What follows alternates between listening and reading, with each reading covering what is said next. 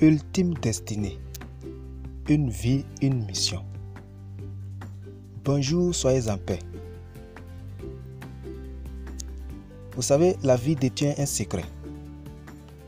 Et il faut que la force, le pouvoir ou la volonté de l'homme soit connectée avec l'amour et la sagesse. Si une vie est dissociée de ces deux gardes du corps, elle ne peut que devenir désespérante et infernale. Ce n'est qu'au niveau de l'âme que cette fusion peut devenir vivante, durable et réalisable.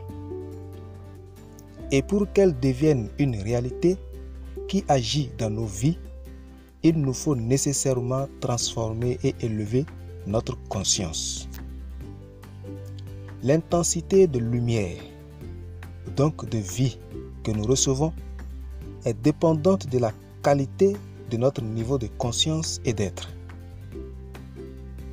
En réalité, si nous fonctionnons à un bas niveau de conscience, où la satisfaction exclusive et égoïste de notre volonté n'est que notre seule préoccupation, nos énergies et nos capacités physiques atteindront rapidement leurs limites.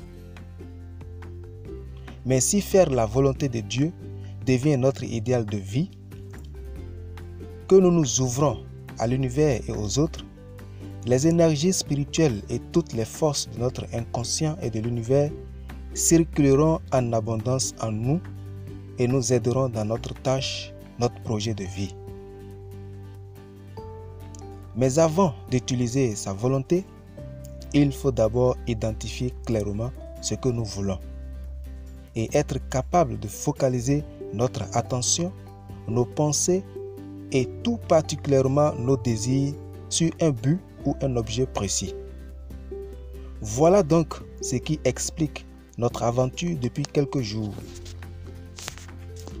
Dans le processus de la découverte de notre rêve, notre but ultime, afin de donner une valeur véritable à sa vie et à celle des autres. Étape numéro 4. Mesurer le succès. Écoutons ces paroles du coach Michael Neil. La manière la plus simple de rester motivé dans la durée est de vous donner l'opportunité de ressentir un sentiment de progrès continu dans la poursuite de vos objectifs. Au lieu d'attendre d'avoir atteint votre but ou d'avoir échoué, soyez continuellement à l'écoute du moindre signe de progrès vers votre objectif. Quand vous en trouvez un, accrochez-vous-y de toutes vos forces.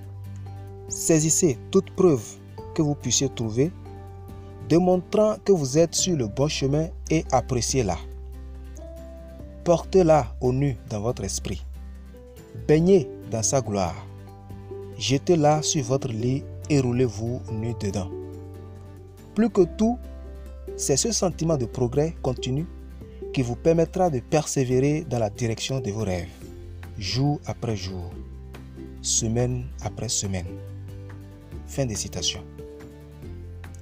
Et comme vous devez comprendre qu'il est si important de savoir mesurer le succès à travers des signes, des faits que vous percevez au cours de votre aventure dans la quête de votre bonheur et liberté. Répondez à ces questions suivantes. Que verrez-vous lorsque votre rêve se réalisera. Qu'entendrez-vous?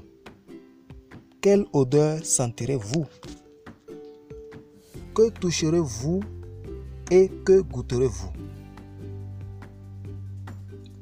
Sachez que vos réponses à ces questions vous permettront de savoir si vous vous approchez ou vous éloignez de vos rêves et vous garderont motivé lorsque vous commencerez à vivre la vie que vous avez tant souhaité.